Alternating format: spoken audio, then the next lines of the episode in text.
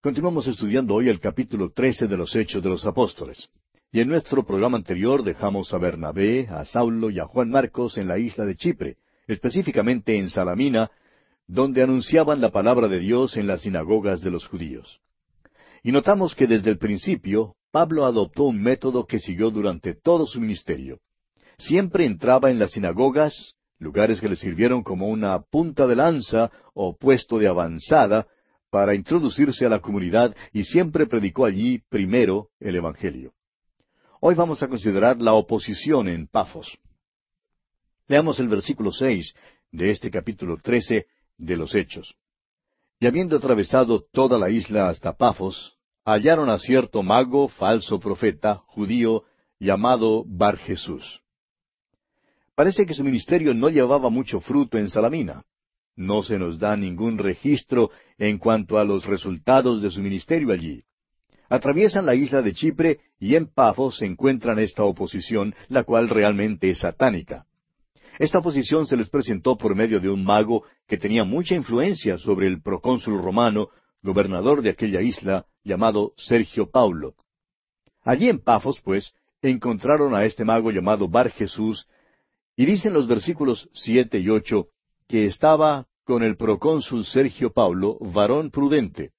Este, llamando a Bernabé y a Saulo, deseaba oír la palabra de Dios. Pero les resistía Elimas, el mago, pues así se traduce su nombre, procurando apartar de la fe al procónsul. Esta es una oposición satánica y este hombre influía sobre el gobernador. Lamentablemente hay muchísimos gobernadores hoy en día que se han metido en diversas sectas, están bajo la influencia de toda clase de sectas que están en directa oposición a la palabra de Dios y en oposición al Evangelio. Ahora el versículo nueve dice, Entonces Saulo, que también es Pablo, lleno del Espíritu Santo, fijando en él los ojos, Ahora vemos aquí que el nombre de Saulo es cambiado. Aquí el doctor Lucas da por primera vez a Pablo su nombre romano, que desde ahora en adelante será su único nombre. Pablo, pues, lleno del Espíritu Santo, fijando en el mago los ojos, dijo aquí en el versículo diez, Oh lleno de todo engaño y de toda maldad, hijo del diablo, enemigo de toda justicia, ¿no cesarás de trastornar los caminos rectos del Señor? Pablo bien pudiera haber sido un hombre de carácter bastante manso, pero cuando encontró esta clase de oposición, la denunció con todo su ser. Reconoció que era satánica y la denunció como tal. Y creemos, amigo oyente, que nos corresponde hacer lo mismo hoy en día. Pablo continúa hablando aquí en el versículo once y dice, Ahora pues, he aquí la mano del Señor está contra ti, y serás ciego y no verás el sol por algún tiempo e inmediatamente cayeron sobre él oscuridad y tinieblas, y andando alrededor buscaba quien le condujese de la mano. Este supuesto mago ya andaba en tinieblas espirituales, pero ahora le caen tinieblas físicas. Y continúa el versículo doce de este capítulo trece de los Hechos diciendo, Entonces el procónsul, viendo lo que había sucedido, creyó, maravillado de la doctrina del Señor. Permítanos dirigir su atención, amigo oyente, hacia el hecho de que Pablo tenía los dones de un apóstol, pues eran dones acompañados de señales. Cuando llegó a Pafo, no le fue posible pedir que se volvieran a las enseñanzas del Nuevo Testamento porque todavía no había ningún Nuevo Testamento escrito. Pablo no podía predicar de la epístola a los romanos porque todavía no la había escrito. No podía volverse al Evangelio según San Juan porque Juan todavía no había escrito su Evangelio. Por tanto, ¿cómo iban a reconocer su autoridad? fue únicamente mediante los dones con señales. Hoy día el Nuevo Testamento ya está escrito. Ahora nos es dado una manera diferente para reconocer autoridad. El apóstol Juan en su segunda epístola, versículo diez, dice, Si alguno viene a vosotros y no trae esta doctrina, no lo recibáis en casa ni le digáis bienvenido. Esta doctrina se halla en la palabra de Dios, se halla aquí en el Nuevo Testamento. Ahora recuerde que el mago engañaba con el poder de Satanás. Un falso profeta muy bien puede sanar y puede hacer algunos milagros. Lo hace con el poder de Satanás. Pablo, en cambio, recibe su autoridad del Señor Jesucristo. Su mensaje es el Evangelio del Señor Jesucristo. Domina completamente al mago. Y vemos que el procónsul romano, Sergio Pablo, llega a la luz. ha caminado en tinieblas espirituales, pero ahora se admira de la doctrina del Señor y cree. Leamos ahora el versículo trece de este capítulo trece de los Hechos de los Apóstoles. Habiendo zarpado de Pafos, Pablo y sus compañeros arribaron a Perge de Panfilia, pero Juan, apartándose de ellos, volvió a Jerusalén. Ahora eso es todo lo que nos dice el doctor Lucas. El doctor Lucas es muy moderado y modesto. No nos dice nada negativo en cuanto a Juan Marcos. Pero más tarde veremos que Juan Marcos en realidad abandonó a estos dos hombres. Decidió volverse a su casa y a su madre. Ahora recuerde que su madre era miembro prominente de la iglesia de Jerusalén y que su hogar era el lugar de reunión para la iglesia allí. Pues bien, este joven regresó a casa. Al parecer, al llegar hasta el interior de Asia Menor y ver allí todo el paganismo y al ser puesto en peligro, decidió que no había sido llamado para ser misionero. Se encaminó entonces en otra dirección y esa dirección lo llevó a su casa. Ahora más tarde veremos que Pablo rehúsa llevar a Juan Marcos consigo en su segundo viaje misionero. El hecho es que Pablo y Bernabé no estaban de acuerdo en cuanto a si deberían o no llevar con ellos a Juan Marcos, y su desacuerdo fue tal que por fin Pablo y Bernabé se separaron. Pablo siguió en una dirección y Bernabé en otra. Ahora creemos que Pablo se equivocó en cuanto a Juan Marcos. Dios no lo desechó por haber fallado aquella vez. Gracias a Dios, tampoco nos desecha a nosotros debido a nuestras fallas. Dios le dio a Juan Marcos otra oportunidad. Más tarde el mismo apóstol Pablo fue lo suficientemente noble como para admitir que se había equivocado, y estando cercano a la muerte, pidió que Juan Marcos viniera a verle. Escribiendo su segunda carta a Timoteo capítulo cuatro, versículo once dice, Solo Lucas está conmigo. Toma a Marcos y tráele contigo, porque me es útil para el ministerio. Este es el mismo Juan Marcos que escribió el Evangelio que conocemos como el Evangelio según San Marcos. Al fin de cuentas, Juan Marcos salió bien. Y es maravilloso que Dios nos da una segunda oportunidad. Pero aquí Juan Marcos fracasó.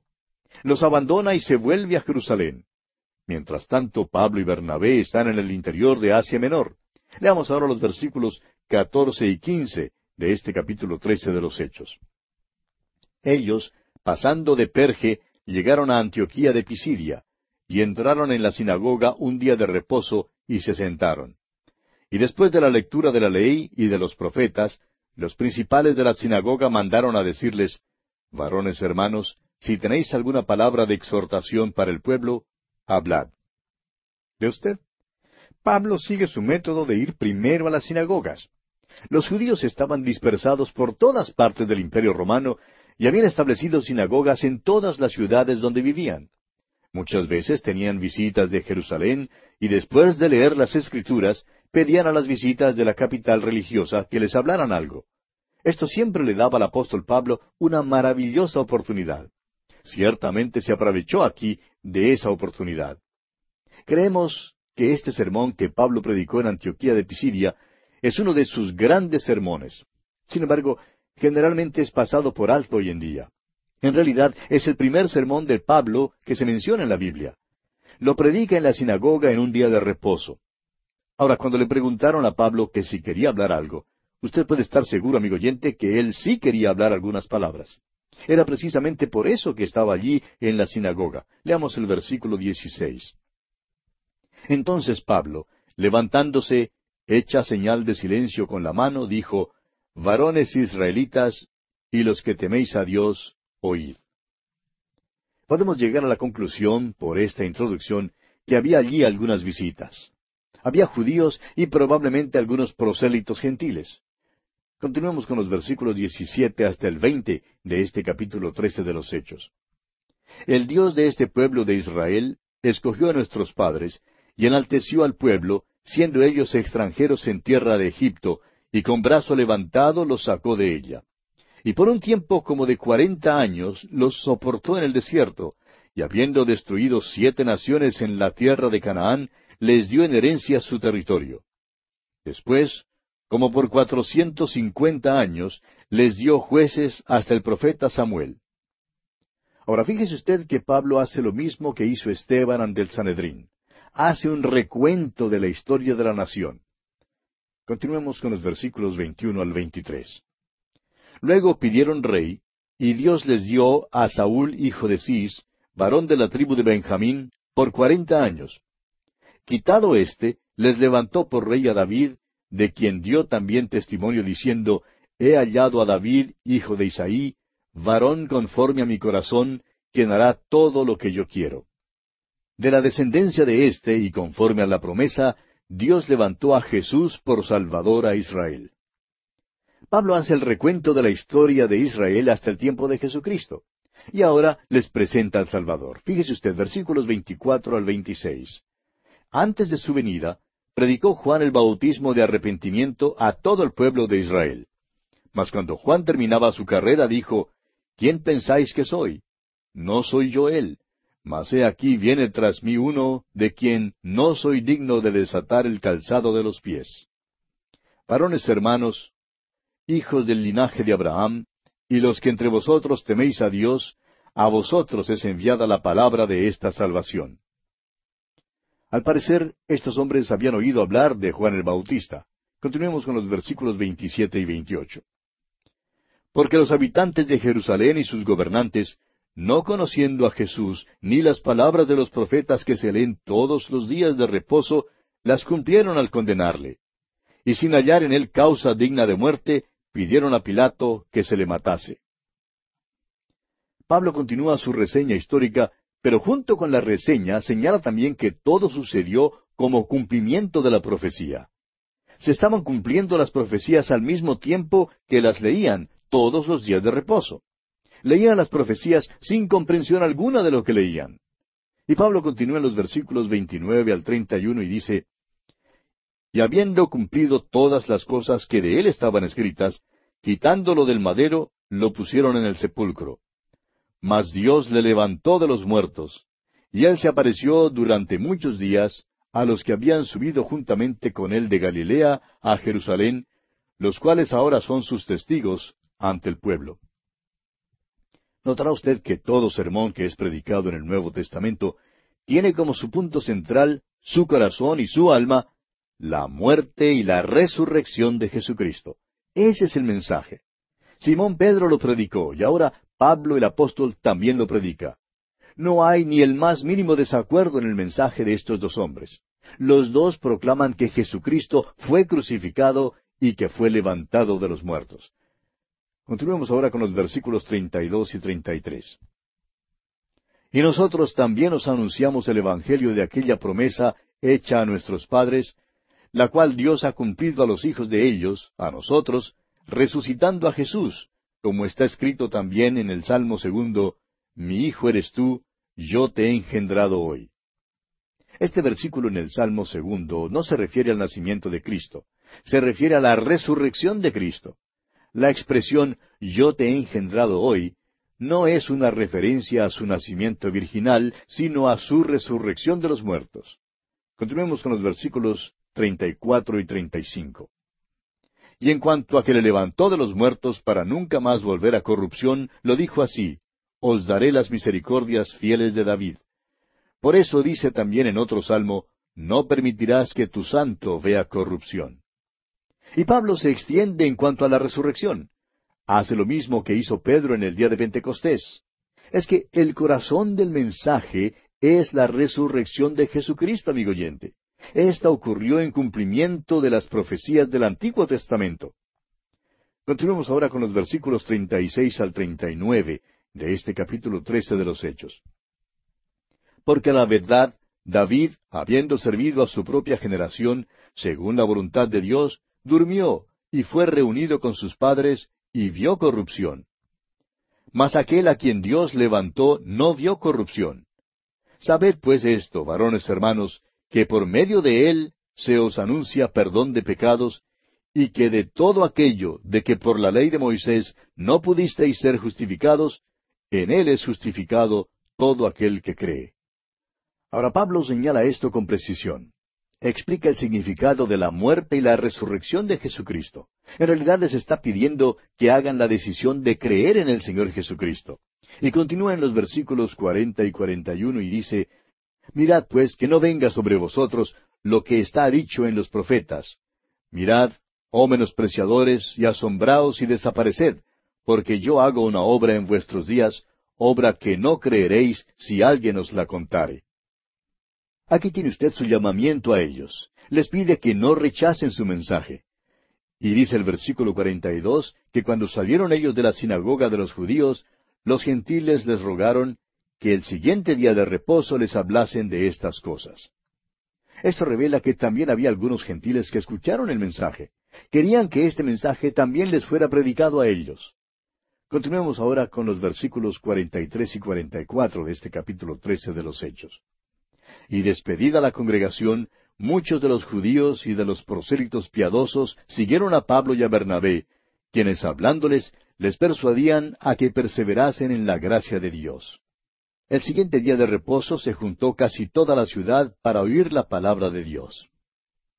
Debe haber habido mucha discusión en cuanto al mensaje de Pablo. El siguiente día de reposo casi toda la ciudad estuvo allí para escuchar la prédica de Pablo. Pero esta vez hubo una gran conmoción debido a que las principales autoridades religiosas de la sinagoga se opusieron a Pablo y a Bernabé. Leamos los versículos 45 al 49 de este capítulo 13 de los Hechos. Pero viendo los judíos la muchedumbre, se llenaron de celos y rebatían lo que Pablo decía, contradiciendo y blasfemando. Entonces Pablo y Bernabé hablando con denuedo, dijeron, A vosotros a la verdad era necesario que se os hablase primero la palabra de Dios. Mas puesto que la desecháis y no os juzgáis dignos de la vida eterna, he aquí nos volvemos a los gentiles. Porque así nos ha mandado el Señor diciendo, Te he puesto para luz de los gentiles, a fin de que seas para salvación hasta lo último de la tierra.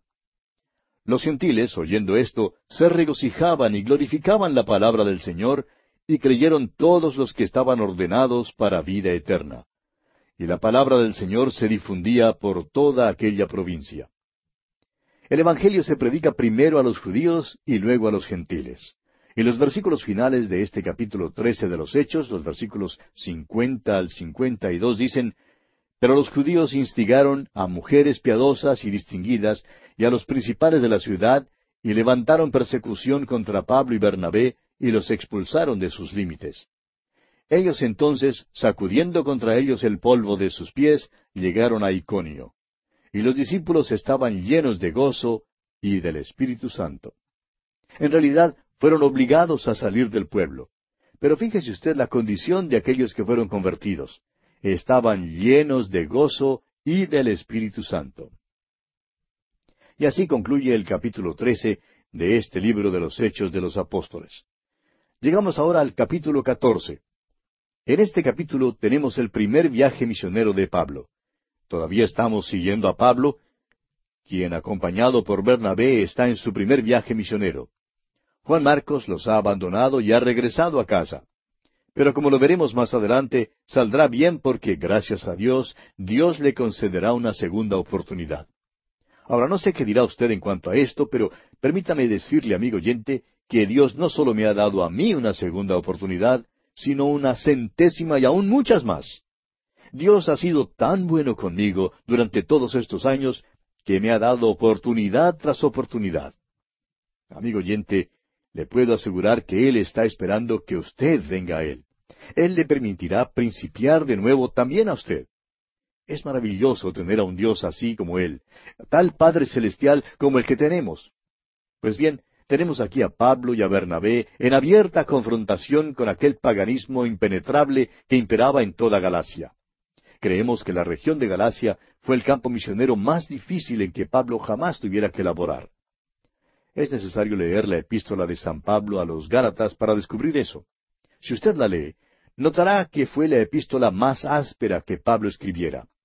La escribió a un grupo de personas que tenían otra tendencia espiritual que la que debían haber tenido.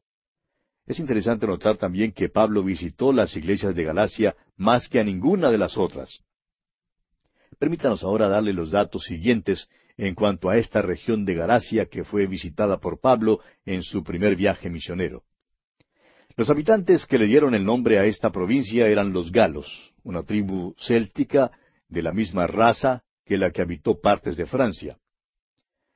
En el siglo IV antes de Cristo invadieron el Imperio romano penetrando hasta su capital, o sea, Roma. Más tarde cruzaron a través de Grecia y tomaron la ciudad de Delfi en el año 280 antes de Cristo. Por invitación de Nicomedes I, rey de Bitinia, atravesaron Asia Menor para ayudarle en una guerra civil, pues eran hombres bélicos, y veremos que pronto se establecieron muchos de ellos en Asia Menor. En el año 189 a.C., fueron hechos súbditos del Imperio Romano y llegaron a ser una de sus provincias. Sus fronteras variaron y por muchos años retuvieron sus propias costumbres e idioma. Las iglesias que Pablo estableció en su primer viaje misionero fueron fundadas en tierras que por un tiempo formaban parte de la provincia de Galacia. Por tanto, este es el nombre que Pablo siempre usó al referirse a estas iglesias. Ahora los habitantes de Galacia eran orientales rubios. Estos celtas galos tenían ciertos rasgos en cuanto a su temperamento y a otras características en común con los que tiene gran parte de la población norteamericana de hoy en día. Y hasta creemos que tienen cierto parentesco con ellos, ya que muchos de los que viven en los Estados Unidos son descendientes de antepasados galos de Europa y las Islas Británicas. De modo que hay una gran semejanza con ellos. Ahora César dijo lo siguiente en cuanto a los galos. La enfermedad de los galos es que son muy volubles en sus resoluciones, demasiado aficionados al cambio, y no se puede confiar en ellos. Otro escritor de aquel período los describió como francos, impetuosos, impresionables, eminentemente inteligentes, aficionados a la ostentación, pero sumamente volubles, el fruto de una vanidad excesiva. Hablaremos otra vez de estos habitantes de Galacia cuando estudiemos la epístola a los Gálatas. Pablo les escribió una carta muy áspera precisamente porque necesitaban esa clase de carta. Bien, comencemos entonces nuestro estudio de este capítulo catorce de los Hechos de los Apóstoles leyendo el versículo uno. Aconteció en Iconio que entraron juntos en la sinagoga de los judíos y hablaron de tal manera que creyó una gran multitud de judíos y asimismo de griegos.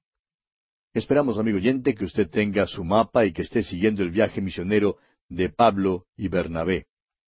Notará que atravesaron a lo largo de la isla de Chipre y que luego navegaron a Perge en Panfilia. Luego viajaron hasta Antioquía, Iconio, Listra y Derbe. En ese entonces, estas eran ciudades de Galacia. Ahora se hallan en el centro de Asia Menor, o sea, el país de Turquía. Continuemos con el versículo dos y leamos hasta el versículo cuatro de este capítulo catorce de los Hechos. Mas los judíos que no creían excitaron y corrompieron los ánimos de los gentiles contra los hermanos. Por tanto, se detuvieron allí mucho tiempo, hablando con denuedo, confiados en el Señor, el cual daba testimonio a la palabra de su gracia, concediendo que se hiciesen por las manos de ellos señales y prodigios. Y la gente de la ciudad estaba dividida, unos estaban con los judíos y otros con los apóstoles. Pablo y Bernabé causaron una división en la ciudad. Ahora recuerde usted que Pablo y Bernabé son judíos.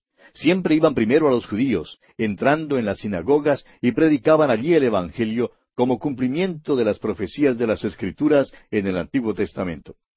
Continuemos con los versículos cinco al siete de este capítulo catorce de los Hechos. Pero cuando los judíos y los gentiles, juntamente con sus gobernantes, se lanzaron a afrentarlos y a apedrearlos, habiéndolo sabido, huyeron a Listra y Derbe, ciudades de Licaonia y a toda la región circunvecina. Y allí predicaban el Evangelio. Como usted ve, amigo oyente, no fueron bien recibidos allí en Iconio. Por tanto, tuvieron que huir y llegaron a Listra y a Derbe. Pasaron de un lugar a otro. Sin embargo, sabemos que en su viaje de regreso volvieron por Iconio, y esto parece indicar que había allí algunos creyentes. Y aquí, amigo oyente, vamos a detenernos por hoy porque se nos ha agotado el tiempo. Continuamos hoy estudiando el capítulo catorce de los Hechos de los Apóstoles. Y consideraremos hoy los eventos en Listra. Leamos los versículos ocho al once de este capítulo catorce. Y cierto hombre de Listra estaba sentado, imposibilitado de los pies, cojo de nacimiento, que jamás había andado.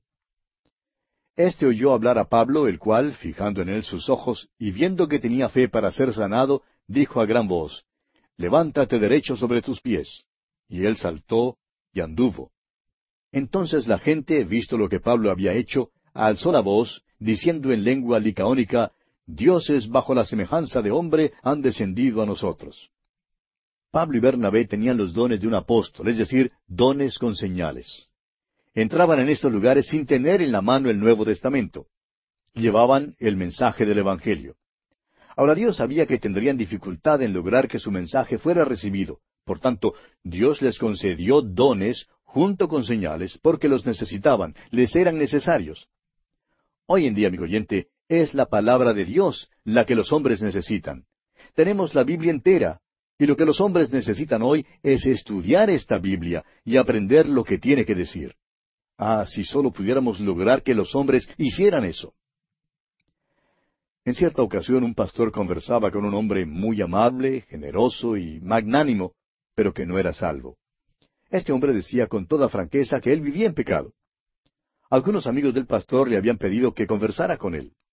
El pastor trató de hablarle acerca del Evangelio y descubrió que él conocía muy bien los hechos del Evangelio. ¿Y sabe otra cosa? Los creía.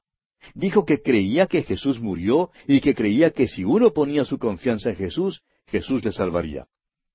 El pastor entonces le preguntó por qué él mismo no hacía esto. Y este hombre empezó a mencionar unos nombres, nombres de ciertos hombres, cuyas vidas simplemente no estaban de acuerdo a la profesión de fe que habían hecho. El pastor le contestó, Quita los ojos de los hombres. En el primer siglo los apóstoles hacían milagros y los hombres ponían los ojos en los apóstoles. Pero ellos tenían que quitar sus ojos de los apóstoles y ponerlos en las Escrituras y en el Señor Jesucristo. Lo que usted necesita es poner sus ojos en la palabra de Dios y aprender lo que Dios dice hoy. La Biblia nos dice que lo importante es nuestra relación personal con Dios por medio de Jesucristo. Todas esas personas que usted mencionó, le dijo el pastor, ni aún figurarán en el asunto cuando usted se presente algún día ante el Señor Jesús.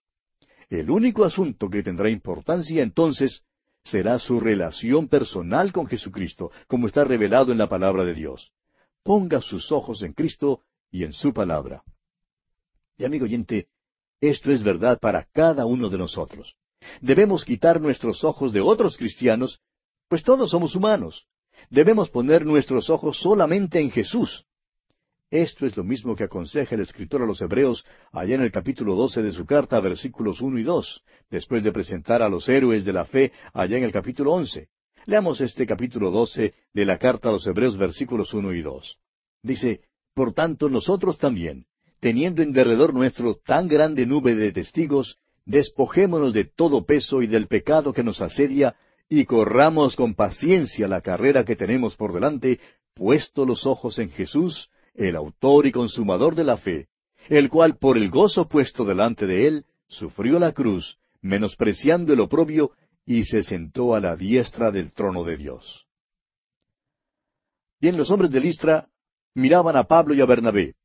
El hombre tenía una verdadera fe para ser sanado, y cuando Pablo le dijo que se levantara derecho sobre sus pies, saltó y anduvo. Los otros hombres en la región eran paganos. Cuando vieron lo que había hecho Pablo, empezaron a dar voces exclamando que los dioses habían bajado hasta ellos en figura de hombres. Sus ojos estaban puestos sobre Bernabé y Pablo. En realidad estaban muy excitados. Continuemos con los versículos doce y trece de este capítulo catorce de los Hechos. Y a Bernabé llamaban Júpiter y a Pablo Mercurio, porque éste era el que llevaba la palabra. Y el sacerdote de Júpiter, cuyo templo estaba frente a la ciudad, trajo toros y guirnaldas delante de las puertas, y juntamente con la muchedumbre quería ofrecer sacrificios. Hablamos de usted que Pablo es el líder del conjunto. Es el principal vocero. Y vemos aquí que los habitantes de esta región querían hacerles dioses. Trajeron guirnaldas y sacrificios y estaban listos a adorarles. Todo esto nos demuestra que eran hombres muy volubles. Pero ¿No le hace pensar esto en otros? En todo el mundo pasa lo mismo hoy en día. Adoran a un jugador de béisbol un año, luego a un político, después a un héroe de fútbol, y luego a un artista o cantante. Entonces, en el año siguiente, ocurre que todos estos son olvidados y adoran a otras nuevas estrellas. Es lo mismo con los predicadores. Uno puede predicar la palabra de Dios y todos dicen que es un predicador tan maravilloso. Pero luego, al otro día, ocurre que muchas de estas mismas personas están listas a crucificar al predicador. Bien, continuemos con los versículos catorce al dieciséis de este capítulo catorce de los Hechos. Cuando lo oyeron los apóstoles Bernabé y Pablo, rasgaron sus ropas y se lanzaron entre la multitud dando voces y diciendo, Varones, ¿por qué hacéis esto? Nosotros también somos hombres semejantes a vosotros, que os anunciamos que de estas vanidades os convirtáis al Dios vivo, que hizo el cielo y la tierra, el mar y todo lo que en ellos hay. En las edades pasadas, Él ha dejado a todas las gentes andar en sus propios caminos. Pablo y Bernabé no quieren ser objeto de semejante atención. No solamente están asombrados y admirados de que estos hombres les quieren adorar, sino que se quedan completamente escandalizados. Se lanzan entonces en medio de ellos para decirles que eran seres humanos y no dioses. Usted recordará que el apóstol Pedro también tuvo que decirle lo mismo a Cornelio. Tuvo que decírselo cuando Cornelio se postró para adorarle. Recuerde que estos hombres eran paganos. Pero cuando ocurría algo así, los apóstoles siempre les mandaban que se pusieran de pie, que se levantaran porque no nos es permitido arrodillarnos para adorar a ningún hombre. Y eso todavía es cierto hoy en día, amigo oyente. No debemos nunca arrodillarnos para adorar a ningún hombre. Un cristiano no debe adular servilmente a nadie. A veces encontramos a ciertas personas que quieren que los hombres hagan eso. Lamentablemente, aun en la obra cristiana, hallamos a quienes quieren que otros se les arrodillen. Cuán trágico es eso. Continuemos ahora con los versículos 17 y 18, pero leamos una vez más el 16. En las edades pasadas, Él ha dejado a todas las gentes andar en sus propios caminos, si bien no se dejó a sí mismo sin testimonio, haciendo bien, dándonos lluvias del cielo y tiempos fructíferos, llenando de sustento y de alegría nuestros corazones. Y diciendo estas cosas, difícilmente lograron impedir que la multitud les ofreciese sacrificio. Note usted que ahora Pablo y Bernabé dirigen la atención de estas personas hacia el Dios vivo que es el Creador. Quieren disuadirlos de sus ídolos paganos y de la mitología de los griegos. Pero observe usted lo que ocurre aquí en el versículo 19. Entonces vinieron unos judíos de Antioquía y de Iconio, que persuadieron a la multitud, y habiendo apedreado a Pablo, le arrastraron fuera de la ciudad, pensando que estaba muerto. Cuán asombroso es esto, amigo oyente. Qué hombres tan volubles. Un día están dispuestos para adorar a Pablo y a Bernabé como dioses, y al otro día quieren matar a pedradas a Pablo.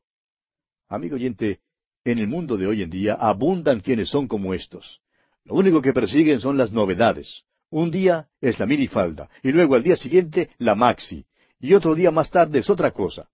Siempre siguen una novedad tras otra. Pues bien, estos hombres apedrearon a Pablo y le arrastraron fuera de la ciudad, creyendo que había muerto. ¿Cómo le parece? Permítanos decirle lo que creemos nosotros. Creemos que Pablo en realidad murió. Pablo nos cuenta lo siguiente en cuanto a esta experiencia en su segunda carta a los Corintios capítulo 12 versículos dos al cuatro, donde dice Conozco a un hombre en Cristo que hace catorce años, si en el cuerpo no lo sé, si fuera del cuerpo no lo sé, Dios lo sabe, fue arrebatado hasta el tercer cielo. Y conozco al tal hombre, si en el cuerpo o fuera del cuerpo no lo sé, Dios lo sabe, que fue arrebatado al paraíso, donde oyó palabras inefables que no le es dado al hombre expresar. Ahora, ¿quién fue ese hombre? Creemos que fue Pablo mismo. Y continúa diciendo en ese mismo pasaje, en el versículo siete, y para que la grandeza de las revelaciones no me exaltase desmedidamente, me fue dado un aguijón en mi carne, un mensajero de Satanás que me abofetee, para que no me enaltezca sobremanera. Amigo oyente, creemos que Pablo estaba muerto. No creemos que la multitud lo dejara allí solo medio muerto. Creemos que lo dejó por muerto. Y creemos que Dios entonces lo levantó de los muertos. Ahora, en su carta a los Gálatas, capítulo seis, versículo siete, el apóstol Pablo dice, No os engañéis, Dios no puede ser burlado, pues todo lo que el hombre sembrare, eso también segará. Y Pablo segó lo que sembró. Se había parado allí cuando apedreaban a Esteban. Ahora quizá alguien ponga objeción diciendo que ahora él era un hombre convertido. Pero todavía es cierto, amigo oyente, que segaremos lo que sembremos. Esta es una ley de la naturaleza tanto como es una ley que opera en nuestras vidas. Segaremos lo que sembremos. Saulo participó en el apedreamiento de Esteban. Y años después, lo mismo le sucedió a él. Leamos ahora el versículo veinte de este capítulo catorce de los Hechos. Pero rodeándole los discípulos, se levantó y entró en la ciudad, y al día siguiente salió con Bernabé para Derbe. Ahora esto en verdad es milagroso. Un hombre que había sido apedreado normalmente sufriría graves quebraduras de huesos y, y severa desfiguración. Sin embargo, vemos aquí que Pablo se levantó y al día siguiente le fue posible viajar. Esto es un milagro. Y por eso repetimos que Pablo fue levantado de los muertos. Leamos ahora los versículos 21 y 22 de Hechos 14. Y después de anunciar el Evangelio a aquella ciudad y de hacer muchos discípulos, volvieron a Listra, a Iconio y a Antioquía, confirmando los ánimos de los discípulos, exhortándoles a que permaneciesen en la fe y diciéndoles, es necesario que a través de muchas tribulaciones entremos en el reino de Dios. Si usted está siguiendo este viaje en su mapa, amigo oyente, notará que Derbe es un punto céntrico.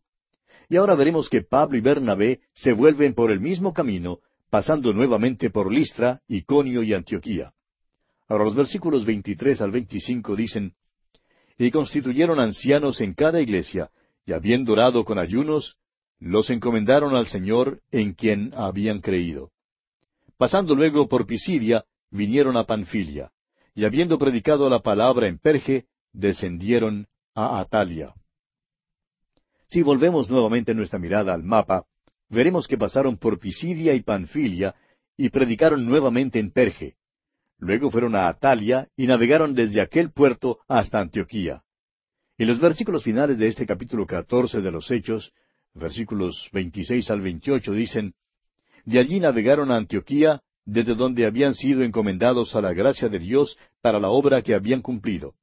Y habiendo llegado y reunido a la iglesia, refirieron cuán grandes cosas había hecho Dios con ellos y cómo había abierto la puerta de la fe a los gentiles. Y se quedaron allí mucho tiempo con los discípulos. En otras palabras, cuando Pablo y Bernabé regresaron a Antioquía, presentaron allí un informe sobre su viaje y sobre el avance de la obra. No olvidemos que esta era la misma iglesia que les había enviado. Y en su informe revelaron que Dios ahora había abierto la puerta del Evangelio a los gentiles y que las iglesias que estaban estableciendo no eran ya integradas solamente por judíos, sino por gentiles también.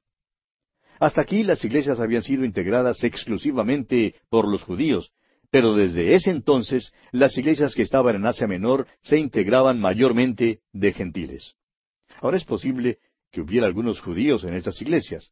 Sin embargo, parece que en la mayoría de los lugares fueron precisamente los judíos los que rechazaron el Evangelio y los gentiles los que lo recibieron. Y ahora se presenta un gran problema en la iglesia. Aparecieron los judaizantes, quienes insistieron en que los gentiles debieran estar bajo la ley. Más tarde veremos que Pablo tuvo que escribir una epístola a los hermanos de Galacia precisamente porque estos judaizantes habían ido a su país. Pero como lo veremos en el capítulo siguiente, primero es necesario tener un gran concilio en Jerusalén para tratar este asunto. Aquel concilio fue sumamente importante, pues su decisión influye en la vida cristiana aún en nuestros días. Leeremos acerca de esta decisión en el próximo capítulo. Llegamos entonces al capítulo quince de los Hechos. Y en este capítulo tenemos el concilio en Jerusalén. El primer viaje misionero de Pablo y de Bernabé ha terminado ya. Habían viajado a través de la provincia de Galacia. Las iglesias que fundaron allí fueron establecidas mayormente entre los gentiles. Pero ahora vemos que la iglesia enfrenta una gran crisis. Entre los creyentes judíos había muchos sacerdotes. Ellos creían que no podían abandonar la ley mosaica creían que era necesario guardar todos los ritos de la ley. Ellos exigían que se cumpliera con los ritos de la circuncisión, el guardar el día de reposo, los ayunos, ciertos votos y todo eso. Continuaban asistiendo al templo. Es posible que continuaran con los sacrificios, pero al parecer no lo hicieron. Además, estos sacerdotes que eran creyentes en Cristo creían que los gentiles debían entrar en la iglesia por medio del sistema mosaico creían que era necesaria una especie de iniciación para ellos por medio de la circuncisión. Luego creían que un creyente gentil también debía guardar la ley mosaica y seguirla, lo que realmente significaría que no podrían ser salvos sin guardar la ley. En otras palabras, creían que era necesario guardar la ley para poder ser salvo.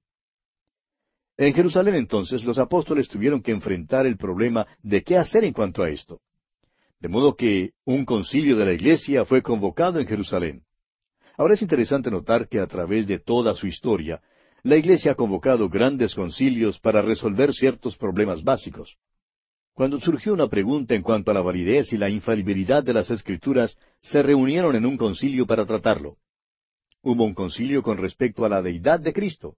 Y ha habido otros concilios cuando se han presentado ciertas diferencias en la iglesia.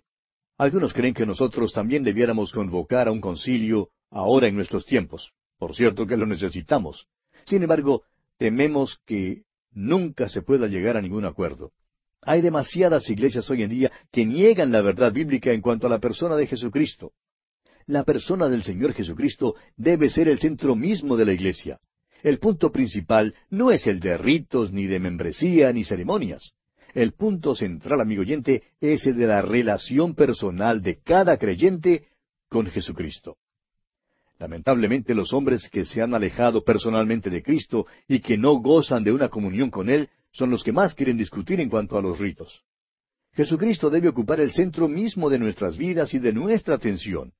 La cuestión no es solamente llevar bajo el brazo una Biblia grande los domingos y cantar fuertemente en la iglesia y luego dejar que el Señor Jesús esté muy alejado de nosotros el lunes y los demás días de la semana. Debemos pensar en Él constantemente. Debemos alabarle por cada puesta de sol y por cualquier cosa de belleza que veamos. Él es el creador de todo, en todas las situaciones de la vida, aun con sus tensiones y ansiedades. Él debe ser una parte integral de nuestro vivir diario. Enfoquemos ahora nuestra atención en este concilio en Jerusalén. Notemos que es un grupo sobresaliente que se ha juntado aquí, se ha convocado para considerar este gran punto, la ley contra la gracia o la ley contra la libertad. Leamos el primer versículo de este capítulo quince de los Hechos. Entonces algunos que venían de Judea enseñaban a los hermanos, si no circuncidáis conforme al rito de Moisés, no podéis ser salvos. Aquí tiene usted lo esencial del asunto. No se trata simplemente de si uno debe ser circuncidado o no, ni si uno debe comer carne o no. El asunto que aquí se trata es el de si es necesario o no hacer estas cosas para poder ser salvo. Ahora seguiremos y entraremos con más profundidad en este problema. Leamos el versículo dos de este capítulo quince de los Hechos. Como Pablo y Bernabé tuviesen una discusión y contienda no pequeña con ellos, se dispuso que subiesen Pablo y Bernabé a Jerusalén y algunos otros de ellos a los apóstoles y a los ancianos para tratar esta cuestión. Permítanos nuevamente, amigo oyente, dirigir su atención al uso del diminutivo aquí. Dice el doctor Lucas, una discusión y contienda no pequeña. Y esto quiere decir que tuvieron una discusión bastante grande. Es seguro que tuvieron una discusión bastante acalorada y vehemente. Tenemos que darnos cuenta que en realidad era el Evangelio lo que estaba en cuestión en este concilio.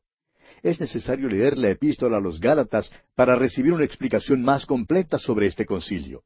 Y llegaremos a esta epístola más tarde y pasaremos mucho tiempo en nuestro estudio de esta epístola de Pablo a los Gálatas. Pero ahora, permítanos notar que la palabra Evangelio se usa en dos sentidos. En primer lugar, hay los hechos del Evangelio.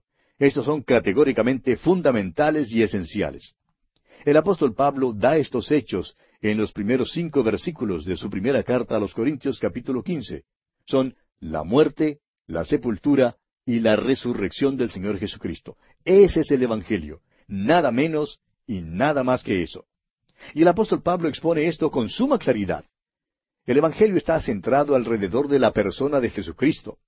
Dice el apóstol Pablo en su primera carta a los Corintios, capítulo quince, versículo uno al cinco, Además os declaro, hermanos, el Evangelio que os he predicado, el cual también recibisteis, en el cual también perseveráis, por el cual asimismo si retenéis la palabra que os he predicado, sois salvos si no creísteis en vano. Porque primeramente os he enseñado lo que asimismo recibí, que Cristo murió por nuestros pecados conforme a las Escrituras, y que fue sepultado y que resucitó al tercer día conforme a las Escrituras, y que apareció a Cefas y después a los doce. Estos, amigo oyente, son los hechos del Evangelio y todos tienen que ver directamente con la persona de Cristo. Ahora, en los versículos quince al diecisiete de este capítulo quince de Primera Corintios, dice el apóstol Pablo, y somos hallados falsos testigos de Dios, porque hemos testificado de Dios que Él resucitó a Cristo, al cual no resucitó, si en verdad los muertos no resucitan. Porque si los muertos no resucitan, tampoco Cristo resucitó. Y si Cristo no resucitó, vuestra fe es vana, aún estáis en vuestros pecados. Hay que enfrentarlo, amigo oyente. Si Cristo no fue levantado de los muertos, entonces no hay ningún evangelio tampoco. Pero gracias a Dios, como lo dice el versículo veinte, mas ahora Cristo ha resucitado de los muertos, primicias de los que durmieron es hecho. Estos son los hechos del Evangelio, amigo oyente. Ahora, el segundo sentido de la palabra Evangelio tiene que ver con la interpretación de los hechos. Esta interpretación es la verdad fundamental tratada en la epístola a los Gálatas. Y esto fue también lo esencial en este primer concilio en Jerusalén. Por eso, el Evangelio también depende de este hecho que el apóstol Pablo declara en su carta a los Gálatas, capítulo tres, versículo veintidós, donde leemos, Mas la Escritura lo encerró todo bajo pecado, para que la promesa que es por la fe en Jesucristo fuese dada a los creyentes. Ahora, ¿qué debe uno hacer? Pues nada más y nada menos que creer, amigo oyente. Y otra vez, en la misma carta a los Gálatas, capítulo dos, versículos quince y dieciséis, dice el apóstol Pablo, Nosotros, judíos de nacimiento, y no pecadores de entre los gentiles, sabiendo que el hombre no es justificado por las obras de la ley, sino por la fe de Jesucristo, nosotros también hemos creído en Jesucristo para ser justificados por la fe de Cristo y no por las obras de la ley, por cuanto por las obras de la ley nadie será justificado. Y aquí vamos a dejar por hoy, amigo oyente, porque nuestro tiempo ya ha concluido. Continuaremos Dios mediante en nuestro próximo programa.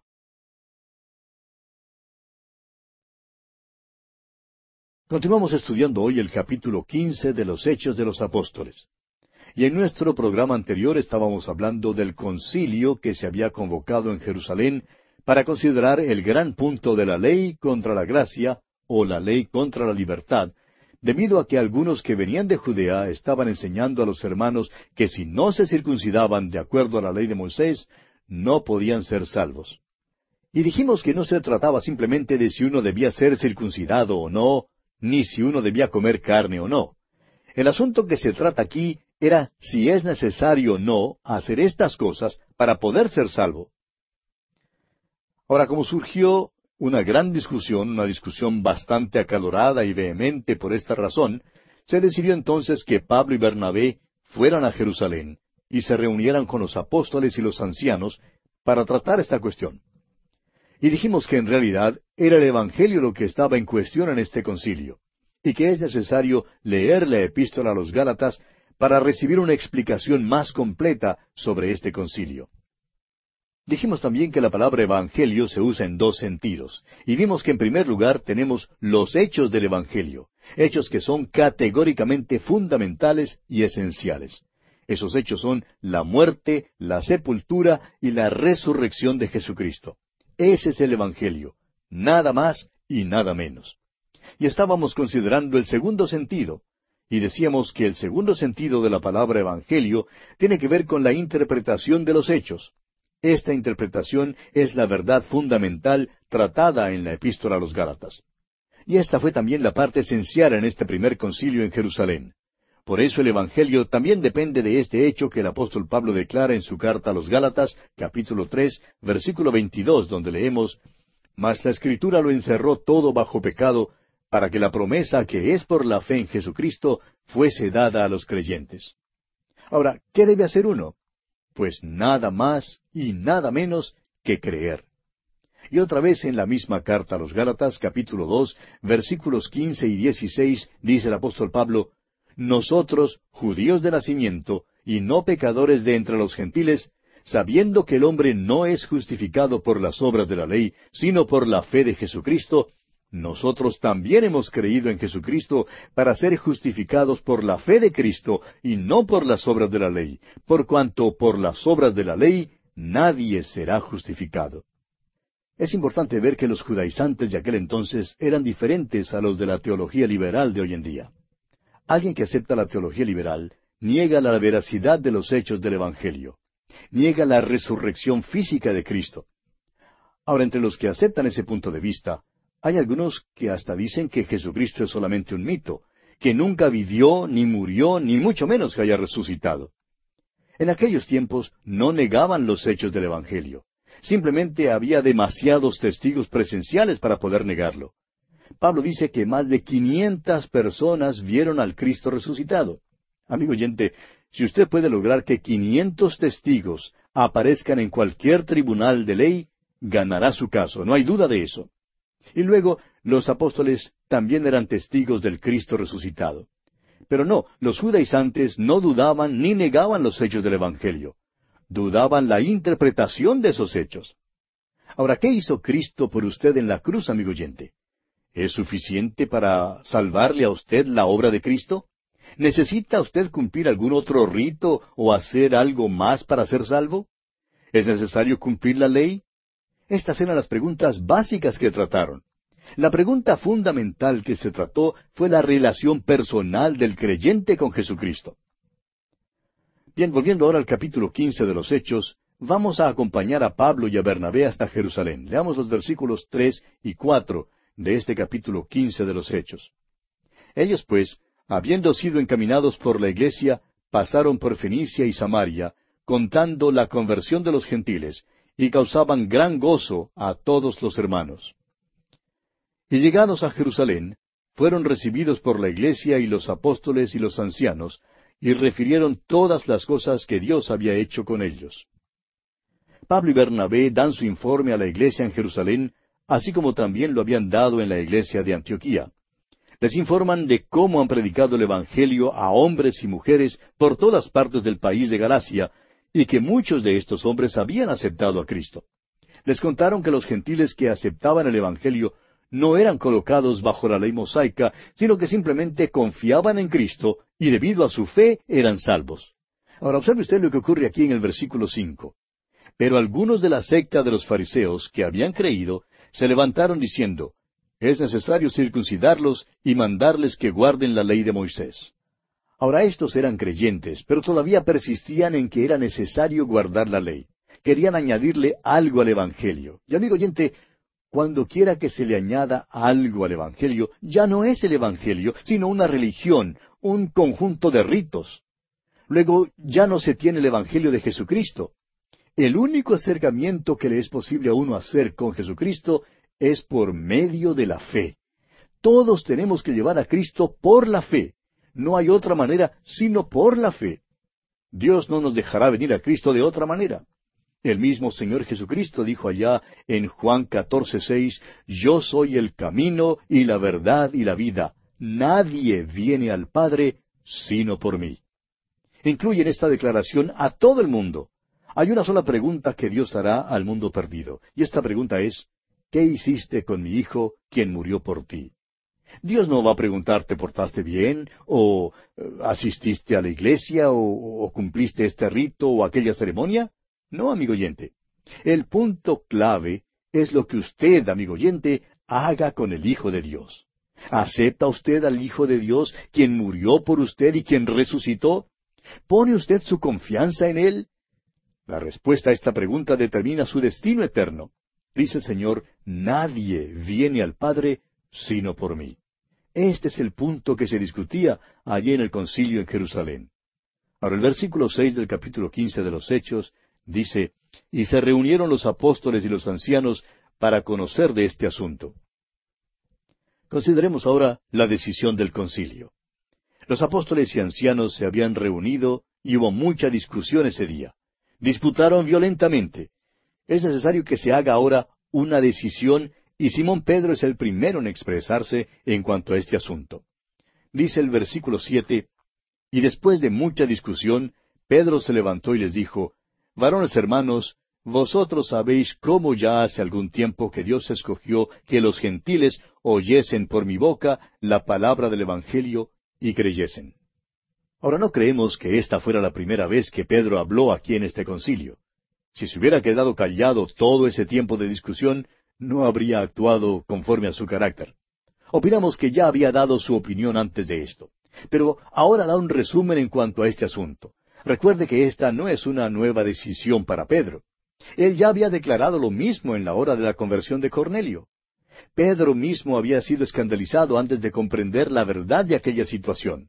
Se le había dado la misión de entrar en el hogar de un gentil y predicar el Evangelio a un gentil, a un hombre incircunciso que no seguía el sistema mosaico y que comía carne de cerdo. El resultado fue que aquel gentil fue salvo, aunque no guardaba la ley. Creemos que los miembros de este concilio estaban dispuestos a escuchar a Pedro porque él era estrecho de conciencia.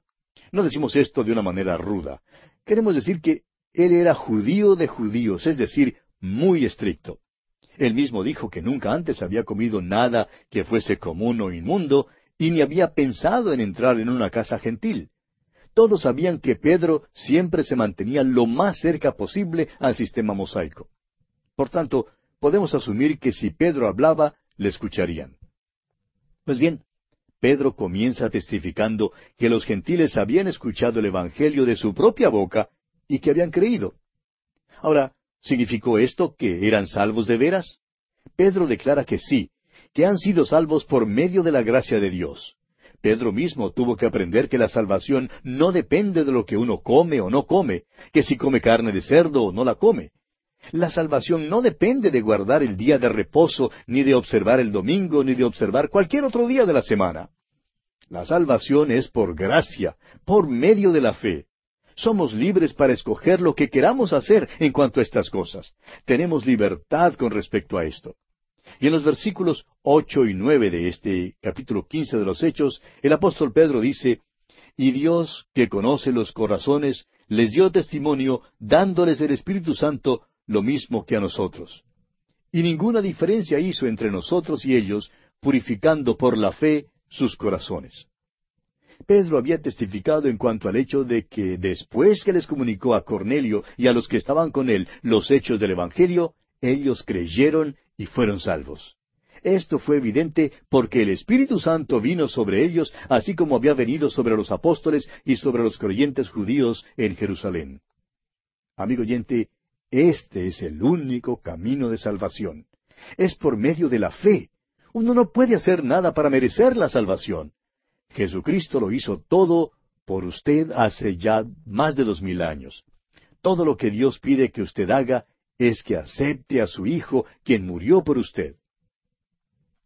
Ahora continúa Pedro hablando en el versículo diez de este capítulo quince de los Hechos, y dice, Ahora pues, ¿por qué tentáis a Dios poniendo sobre la cerviz de los discípulos un yugo que ni nuestros padres ni nosotros hemos podido llevar. Simón Pedro reconoce aquí algo que es de suma importancia. Dice que ni ellos ni sus padres guardaron la ley. Ahora usted que escucha habitualmente nuestro programa, sabrá que hemos dicho esto muchas veces antes y lo vamos a decir otra vez, y es esto. Dios nunca ha salvado a nadie por haber guardado la ley. ¿Y sabe por qué no, amigo oyente? porque nunca ha habido alguien que la haya guardado. Dios salva sobre una sola base, mediante la muerte y la resurrección del Señor Jesucristo. Antes de los tiempos de Cristo, los hombres traían a Dios un sacrificio. Traían ese sacrificio por la fe. Abel entendió que el corderito nunca podría quitar el pecado.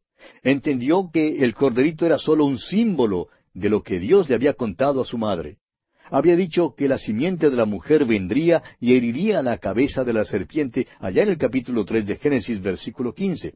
Y Abel creyó eso, es decir, le creyó a Dios. Por tanto, Simón Pedro dice que en verdad debemos reconocer que no podemos guardar la ley. ¿No ve usted, amigo oyente, que no hay nada que haga más hipócrita a un hombre que esta pretensión de que uno esté viviendo en un nivel tan alto que está complaciendo a Dios? Es inútil que uno finja que vive según el sermón del monte. Es inútil fingir que está guardando la ley. Es hipócrita fingir que pueda ser tan bueno que le sea posible hacer lo que a ningún otro le ha sido posible hacer. Si estamos hablando a alguien que haga esto, ojalá nos fuera posible mirarle cara a cara y preguntarle, ¿por qué persiste en fingir así? ¿Por qué no reconoce que es un pecador perdido? ¿Por qué no confiesa que usted no está agradando a Dios? ¿por qué no viene a Dios como pecador que es, viniendo con fe y confiando en Cristo como su Salvador personal? Le aseguramos, amigo oyente, que Dios le recibirá a usted. Cristo mismo dijo allá en el Evangelio según San Juan, capítulo seis, versículo treinta y siete, y al que a mí viene, no le echo fuera. Fue de esa manera como yo también llegué al Señor. Todos los que se han salvado, que jamás yo haya conocido, han sido salvados acudiendo a Jesucristo de esa misma manera. Saulo de Tarso vino así, el eunuco etíope así llegó. Todos los que han llegado a Cristo han venido por medio de la fe. Y bien, continúa Pedro hablando en el versículo once de este capítulo quince de los Hechos y dice, Antes creemos que por la gracia del Señor Jesús seremos salvos de igual modo que ellos. Simón Pedro lo declara muy bien. Dice que los judíos serán salvados exactamente como son salvados los gentiles. Estamos seguros de que Simón Pedro todavía no había comido carne de cerdo, pero deja en claro el hecho de que su salvación no se basa en manera alguna en este hecho de no haber comido carne de cerdo. Pedro se había salvado porque confiaba en Cristo. Era salvo por la gracia de Dios. Declara Pedro que había sido salvo de la misma manera en que era salvado un gentil. ¿Cuán importante es esto, amigo oyente? Y observe usted lo que ocurre aquí en el versículo doce de este capítulo quince de los Hechos. Entonces toda la multitud cayó y oyeron a Bernabé y a Pablo que contaban cuán grandes señales y maravillas había hecho Dios por medio de ellos entre los gentiles. ¿Qué historia tenían que contar? Les fue posible contar de los milagros resultantes de sus dones con señales. Podrían contar acerca del apedreamiento de Pablo y de cómo Dios le había levantado. Sin embargo, estamos seguros que sus dones y sus experiencias no constituyeron el centro de atención en sus historias. Las experiencias vienen y se van. Dirigieron sus corazones y mentes hacia la persona de Jesucristo. Los milagros y prodigios le habían dado autoridad a su mensaje con respecto a Jesucristo. Ahora el siguiente que se levanta para hablar es Jacobo. Y vamos a pausar aquí por un momento para observar que este no es Jacobo el hermano de Juan. Él ya había muerto como mártir, como usted lo recordará allá en el capítulo doce de los Hechos, versículo dos. Hay algunos interrogantes en cuanto a quién es este Jacobo. Sabemos que llegó a ser un líder de la iglesia en Jerusalén. Pedro ya lo ha mencionado como líder, allá en el capítulo doce de los Hechos, versículo diecisiete. Muy bien puede ser que este sea Jacobo, hijo de Alfeo, uno de los doce, como leemos allá en el capítulo diez del Evangelio según San Mateo, versículo tres. Sin embargo, la tradición de la iglesia, aun desde los padres de la iglesia primitiva, ha identificado a este hombre como Jacobo, hermano de nuestro Señor, como lo encontramos en el capítulo trece del Evangelio según San Mateo, versículo cincuenta y cinco. Tal vez es el que escribió la epístola de Santiago. Ahora permítanos observar otra cosa más. Creemos que la mejor manera de estudiar el libro de los Hechos es estudiarlo junto con las epístolas. Por ejemplo, ya hemos mencionado la epístola a los Gálatas. En realidad, durante el estudio de los capítulos trece y catorce del libro de los Hechos, sería un buen tiempo para leer esa epístola.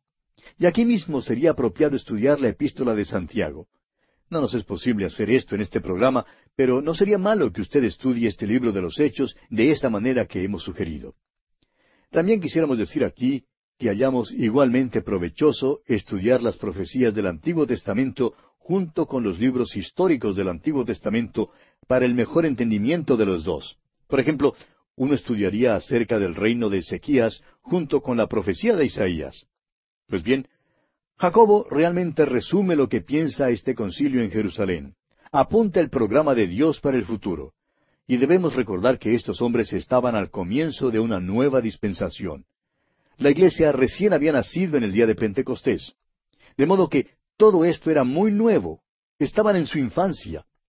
Algunos todavía no comprenden que vivimos en la edad de la gracia, el período de la iglesia. Por tanto, no seamos tan críticos de estos hombres que se reunieron en los comienzos de esta nueva edad. Y dice el versículo trece de este capítulo quince de los Hechos, y cuando ellos callaron, Jacobo respondió diciendo, Varones hermanos, oídme. Creemos que después de que Simón Pedro habló y después que Pablo y Bernabé dieron su informe, hubo un silencio a causa de que ninguno tenía algo adicional que decir. Aún los judaizantes se quedaron callados debido a los informes de lo que había tenido lugar. Cuando Jacobo habló a la multitud ese día, les pidió que escucharan con cuidado, pues lo que tenía que decir era muy importante. De modo que esto quiere decir que usted y yo, amigo oyente, también debemos escucharle con mucho cuidado. Probablemente a todos nosotros nos hace falta pasar más tiempo escuchando a Dios y menos tiempo hablando. Bien, vamos entonces a escuchar a Jacobo. Dice el versículo catorce de este capítulo quince de los Hechos, Simón ha contado cómo Dios visitó por primera vez a los gentiles para tomar de ellos pueblo para su nombre. Jacobo está completamente de acuerdo con Pedro. Los dos declaran cuál es el plan de Dios para el día de hoy. ¿Está salvando Dios al mundo entero? No. ¿Está estableciendo Dios su reino? No. Bueno, entonces, ¿qué es lo que hace Dios hoy? Está visitando a los gentiles para tomar de ellos pueblo para su nombre, amigo oyente. Vemos en el libro de Apocalipsis que delante del trono de Dios habrá gente redimida de toda tribu, lengua, gente y nación. La palabra de Dios saldrá al mundo. Habrá oposición y habrá apostasía, pero la palabra de Dios saldrá a todo el mundo porque Dios está tomando del mundo a un pueblo para su nombre.